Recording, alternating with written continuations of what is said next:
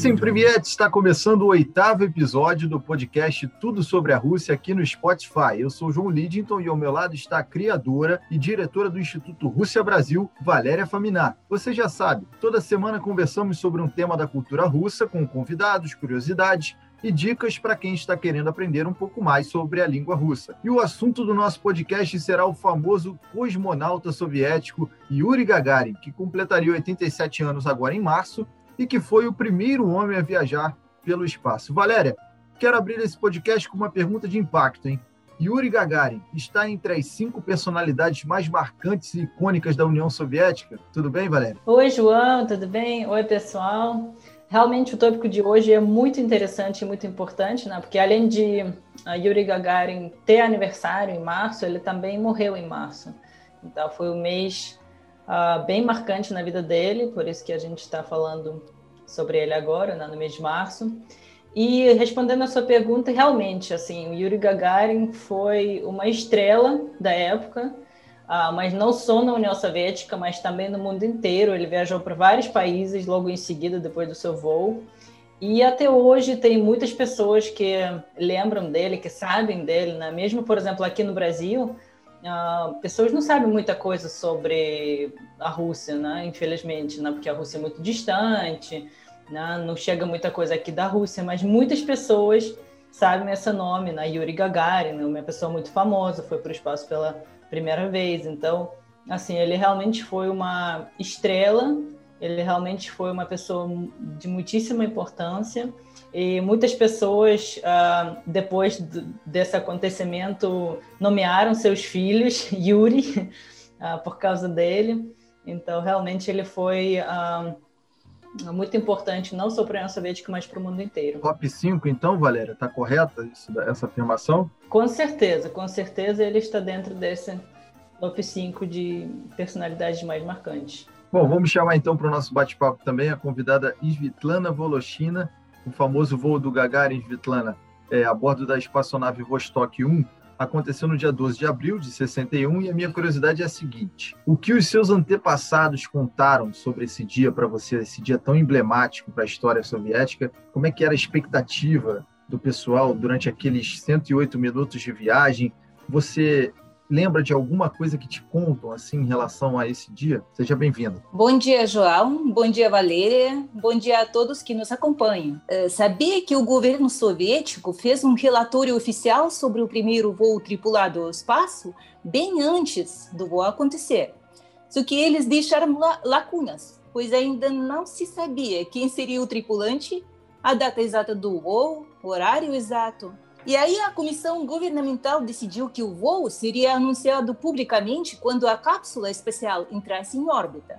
Mas, 15 minutos depois do lançamento, a estação de radar americana recebeu sinais de rádio da espaçonave Vostok 1 e transmitiu urgentemente uma mensagem criptografada ao, Pentágono.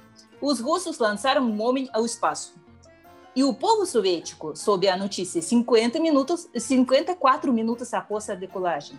E quando a notícia foi lançada no rádio soviético, algo incrível aconteceu nas ruas. As pessoas estranhas se abraçavam, beijavam, carros buzinavam. A reportagem sobre o voo do Gagarin se tornou a notícia mais citada no mundo e inspirou todas as pessoas do planeta, independentemente do lado da cortina de ferro em que estivessem um simples cidadão soviético, como todos o chamavam, com um sorriso encantador e uma franqueza cativante. Ele deu uma aliviada para o mundo todo na época mais intensa na Guerra Fria.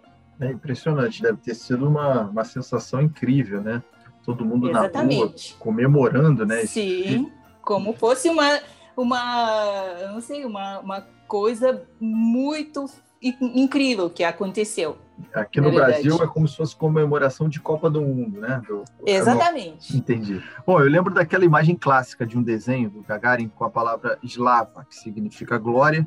E desculpem se minha pronúncia não estiver correta em russo, né? O quanto esse feito do Gagarin foi explorado e usado em termos de propaganda soviética. Essa imagem ela foi disseminada, é um desenho né, do Gagarin com a palavra. O quanto é esse feito né, e essa, é, essa chegada ao espaço foi utilizada em termos de propaganda na Guerra Fria, principalmente em relação aos Estados Unidos? Olha só, aqui estão algumas manchetes que eu tirei de jornais publicados de 13 a 14 de abril de 1961. Olha só, celebra celebrando a grande vitória, em nome da paz e da felicidade, o grande milagre de todos os tempos. A gloriosa vitória de, da nossa pátria inspira todo o povo soviético a novas façanhas na construção do comunismo. Houve muitos louvores na mídia, tipo vitória, milagre, elogios ao todo o povo soviético. Os jornais chamavam o voo de vitorioso, nova conquista de ciência soviética, dizendo que a União Soviética fortaleceu a sua posição na liderança mundial. As manchetes sobre o voo estão em letras bem maiores do que o de costume. Nas primeiras páginas de, das revistas, certamente havia uma grande foto de Gagarin, para o povo soviético pudesse conhecer o seu herói. Era importante que ele fosse retratado como uma pessoa simples, sorridente, e ao mesmo tempo trabalhador e exemplar em tudo, literalmente um cidadão soviético ideal, que em todas as suas ações apresente a lealdade à pátria, às ideias do comunismo. Os soviéticos queriam passar ao mundo a imagem que, de que eram os melhores na ciência, na tecnologia, e o sucesso desse voo deu a eles a oportunidade de mostrar que estavam na liderança. Realmente, funcionou como uma motivação nacional. Valéria, e o voo trouxe fama mundial para o Gagarin, né? fez dele uma celebridade, né? não é errado dizer celebridade, com direito a títulos dados pelo governo, né? a medalha de Lenin. Eu gostaria que, que você falasse um pouco do legado do Gagarin na Rússia e o quanto que o povo russo passou a adorá-lo depois deste feito. É, nem vou entrar ainda no assunto do Museu do Cosmonauta, que a gente vai falar um pouco mais para frente. Mas é verdade que o Gagarin tem diversos monumentos espalhados pelo país, virou nome de cidade? Com certeza. Na verdade, ele não tem monumentos só na Rússia. Ele tem, em geral, na Rússia e no mundo inteiro, como, por exemplo, na Argentina, na Alemanha, na Inglaterra, em vários, vários, várias cidades e países, ele tem mais de 250 monumentos oficiais.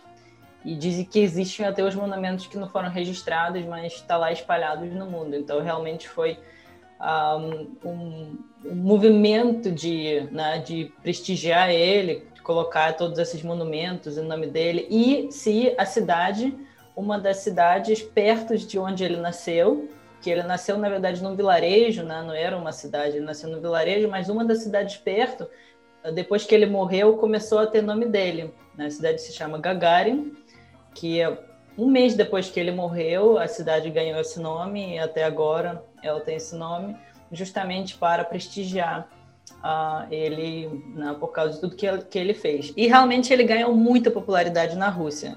Assim, como a Svetlana falou, né, ele foi uh, um, um, um cidadão soviético exemplar.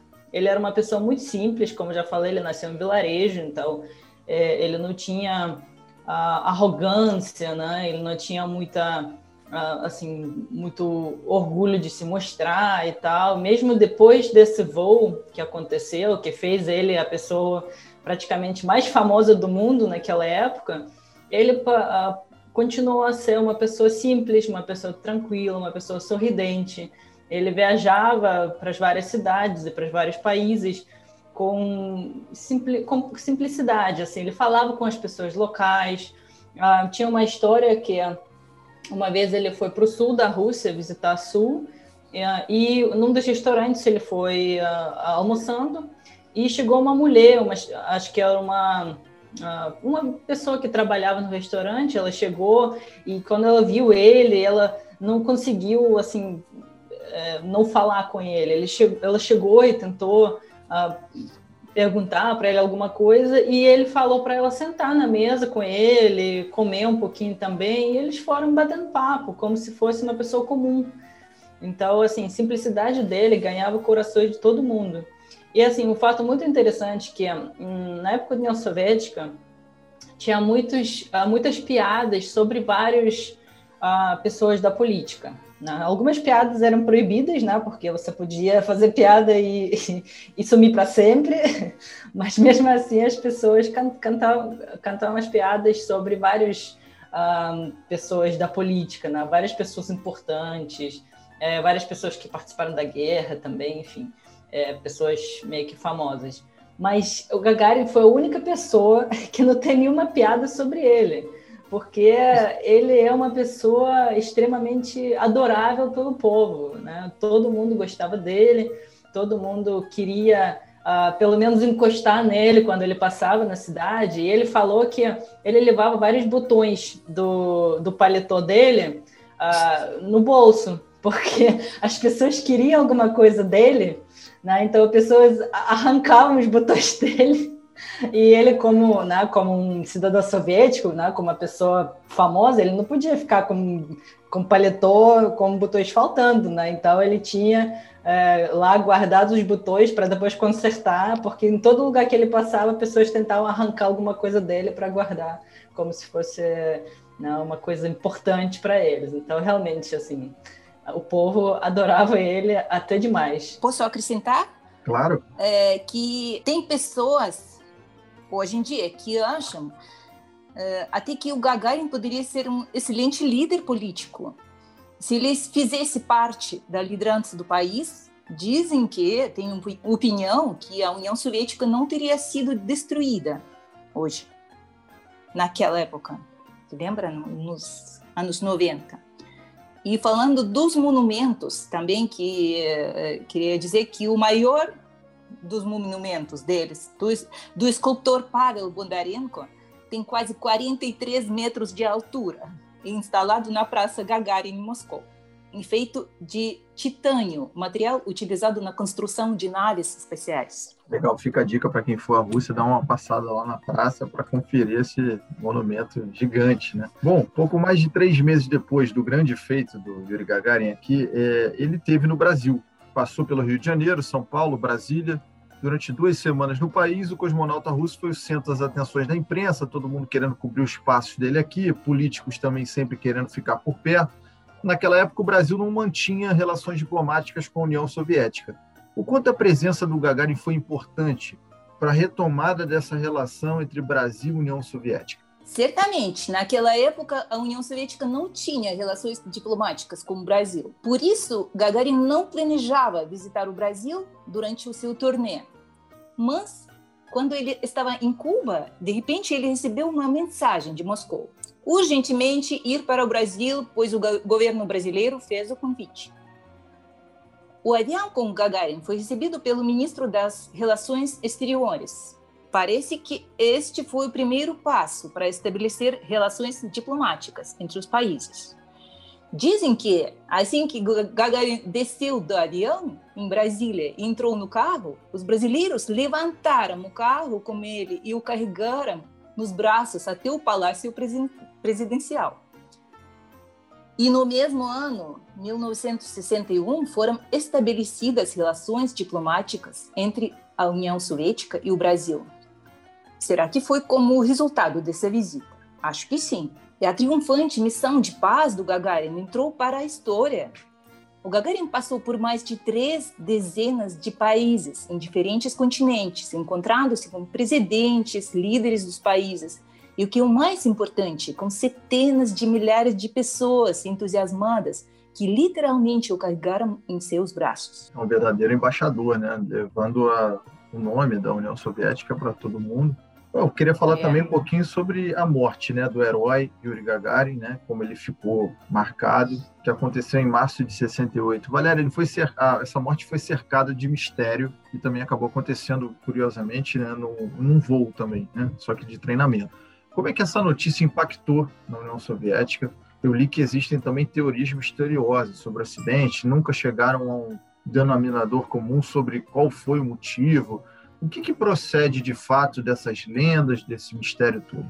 Realmente, assim, é, pelo, uh, pelas notícias oficiais, uh, ele morreu num voo de treinamento que ele tinha que fazer. Ele uh, ficou algum tempo afastado dos voos porque ele estava estudando e então ele não tinha essa prática né, dos voos e, e para um piloto é muito importante ter essa prática constante. Né? Então ele voltou uh, a voar e ele tinha que fazer alguns voos de treinamento com uh, observação das pessoas, né, das outras pessoas, até que ele conseguia de novo voar sozinho.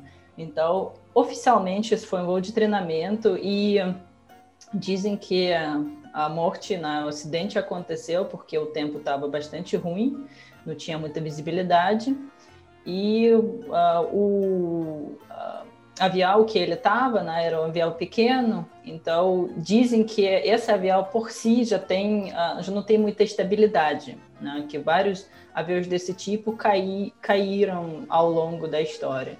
Então, assim, um, dizem que o avião não estava muito bom e o tempo também não ajudava, então aconteceu. Existem, na verdade, várias teorias, né, o que, que aconteceu lá em cima, porque, na verdade, um, o, ele declarava tudo que ele fazia, né, ele falava no, no rádio, ele pediu uh, para uh, pediu de, para decolar, né, deixaram ele decolar, depois ele reportou que, que estava começando a fazer treinamento lá em cima, ah, e aí, depois de alguns minutos, ele pediu para descer. E as pessoas não entendiam nada, porque na verdade, normalmente esse treinamento durava mais tempo. Mas de repente pensaram que ele já conseguiu né, fazer tudo, ou de repente né, ele queria descer porque alguma coisa aconteceu, mas ele estava muito tranquilo e com a voz dele, né? não tinha nenhuma alteração, não tinha nenhum pânico, medo, não tinha nada. Ele falou do mesmo jeito que ele falou no início, pedindo para decolar, ele falou do mesmo jeito, pedindo para descer. E ele recebeu a autorização para descer, e uns, um minuto depois um, o, o avião caiu. Então, o que de fato aconteceu, tem muitos e muitos, tinha muitos e muitos investigações na época. Até hoje tem muitas e muitas investigações. Até hoje pessoas não sabem com 100% de certeza o que aconteceu. E obviamente sempre tem teorias, né? Teorias que apareceu um ET, teorias que, que alguém colocou uma bomba e alguma coisa explodiu lá. Tem, tem muitas teorias. Inclusive tem teorias políticas, obviamente, né? Que uh, dizem que ele uh, elogiava muito Khrushchev naquela época, né? Falava que uh, ele falava muito bem sobre tudo que Khrushchev fez para uh, para desenvolver a aeronáutica no país e tal. E quando chegou o Brezhnev, né, quando chegou no poder, uh, dizem que ele não gostava tanto dessa, dessa fala do, do Gagarin. Então, tem até teorias que isso poderia ser uma coisa política, né? Como se fosse assim, ah, pessoas estavam avisando ele para não uh, elogiar tanto Khrushchev, né, para parar com isso, e mas ele continuava falando e né, aconteceu uma tragédia assim, como se fosse uma tragédia. Né? Mas assim, essas são teorias, né? essas são uh, algumas coisas que poderiam acontecer ou poderiam não acontecer. De fato, uh, o, o, oficialmente o que aconteceu é um voo de treinamento que não deu certo. Mas agora, claro que tem bastante teorias que as pessoas desenvolveram ao longo dos anos. Claro, também Eu... ouviu alguma teoria diferente assim? Sim, sim, tem, eh, tem uh, as possíveis causas citadas da, da catástrofe são um ataque cardíaco do outro piloto Siregen, mau funcionamento do equipamento, condições meteorológicas que a, a Valéria falou, Algumas teorias da conspiração associam a morte dos pilotos a um possível conflito, exatamente também, entre Gagarin e a liderança do país. Outras sugerem que o cosmonauta morreu alguns dias antes, durante um voo em uma hora, em uma nova espaçonave, o programa lunar da União Soviética. Mas que eu acho interessante, em 2013 foi publicada a hipótese da interferência causada por um avião interceptador que estava sendo testado e desobedeceu o plano do voo. Esse avião passou perigosamente perto do avião de Gagarin, fazendo-o desestabilizar e cair em espiral. O cosmonauta Alexei Leonov afirma que existem documentos confidenciais que provam essa hipótese. E eu acho que essa hipótese é, é mais provável e saber que a morte do primeiro cosmonauta chocou não apenas a toda a União Soviética, mas o mundo todo. E dia 29 de março, todas as revistas do país saíram com os retratos do Gagarin nas primeiras páginas. Os líderes políticos, artistas, embaixadores, pessoas famosas publicaram suas lamentações. O Gagarin foi a primeira pessoa, primeira pela segunda vez, por morte de quem foi declarado o luto nacional. E no velório, para se despedir, só no dia 29 de março vieram mais que 50 mil pessoas. E no dia do funeral, as pessoas começaram a chegar ainda à noite. Enquanto o cortejo, cortejo fúnebre chegou, milhares de pessoas já estavam reunidas na Praça Vermelha. E também a minha mãe, uma professora universitária, ainda lembra desse dia que quando alunos, professores, funcionários da faculdade se reuniram no salão de assembleia e houve um grande retrato de Gagarin emoldurado por uma fita de luto e as pessoas chorando de verdade. Realmente foi uma locomoção total, assim. Eu li os relatos que as pessoas choravam por ele como se ele fosse como se ele fizesse parte da família deles, como se ele fosse um parente né, da família, porque, né, como eu já falei, ele foi adorado pelo, pelo, pelas todas as pessoas. Assim, ninguém é, pessoas não, não, não nenhuma pessoa estava assim falando mal dele ou estava indiferente. Né? Todo mundo gostava dele, ele era um, uma estrela mesmo para todo mundo. Então, quando ele morreu, vários relatos mostram que as pessoas estão chorando como se fosse alguém da família deles. É, não existe então a menor dúvida aí pelos relatos de vocês que ele era um herói, né? E foi velado também como herói. Bom, eu tive a oportunidade de visitar o Museu do Cosmonauta em Moscou e ver de perto ali os artefatos, materiais, né, que foram utilizados na corrida espacial da qual o Gagarin fez parte. Vocês podem contar um pouquinho para quem está ouvindo o podcast como funciona o museu, o que as pessoas podem encontrar lá dentro, as obras, o que tem de Gagarin também no Museu do Cosmonauta? Uh, eu também estive lá. Esse museu em Moscou foi inaugurado no 20 aniversário do voo de Yuri Gagarin no espaço, dia 10 de abril de 1981. E já na entrada do museu, os visitantes se encontram na atmosfera do espaço. A bilheteria e o estiário estão localizados em uma sala que imita a instalação de uma estação, estação espacial. Entre outros artefatos, o museu tem as maquetes de satélites da primeira cápsula espacial que foi até Vênus, o primeiro traje espacial de astronauta, a maquete do navio com antenas parabólicas que servia para controlar satélites do mar. Mas a pérola da instalação do museu é uma maquete do compartimento interior da estação espacial Mir. O seu original foi afundado no Oceano Pacífico a gente pode entrar nela, se sentir como um conquistador do espaço. Trajes espaciais, simuladores para treinar os cosmonautas, modelos de navios espaciais, rovers lunares, alimentos em tubos que os astronautas comem em órbita e muitas, muitas outras coisas bem interessantes. Realmente, assim como, como o Cheslano falou, tem muitos artefatos uh, interessantes. Eu acho que qualquer pessoa que se interessa um pouquinho, pelo menos, pelo, pela essa coisa de astronáutica, né? Uh, espaço, deveria visitar essa, esse museu, porque eu sei que aqui no Brasil, né, por mais que as pessoas tenham bastante, tenham bastante interesse, não tem essa coisa, essa área muito desenvolvida, né, para mandar alguém para o espaço e tal. Então, eu acho que é, esse museu em Moscou é parada quase obrigatória para quem tem interesse no espaço e na astronáutica. Eu fiquei muito impressionado assim com o tamanho da nave, né? Muito pequenininha. O Gagarin ele era baixinho, né? Acho que isso foi uma das coisas que pesou também a favor para que ele fosse o escolhido, além da qualidade, obviamente, técnica dele. E também me impressionou muito a comida, né? Porque era uma como se fosse uma bisnaga de pasta de dente pequenininha e aquela era a ração de vou chamar de ração porque realmente era racionado, né? Era uma ração diária que, que ele tinha que comer. Bom, impressionante assim, realmente vale super a pena essa visita, como disse a Valéria e a Svetlana. Bom, estamos chegando na parte final do nosso oitavo episódio do podcast Tudo sobre a Rússia.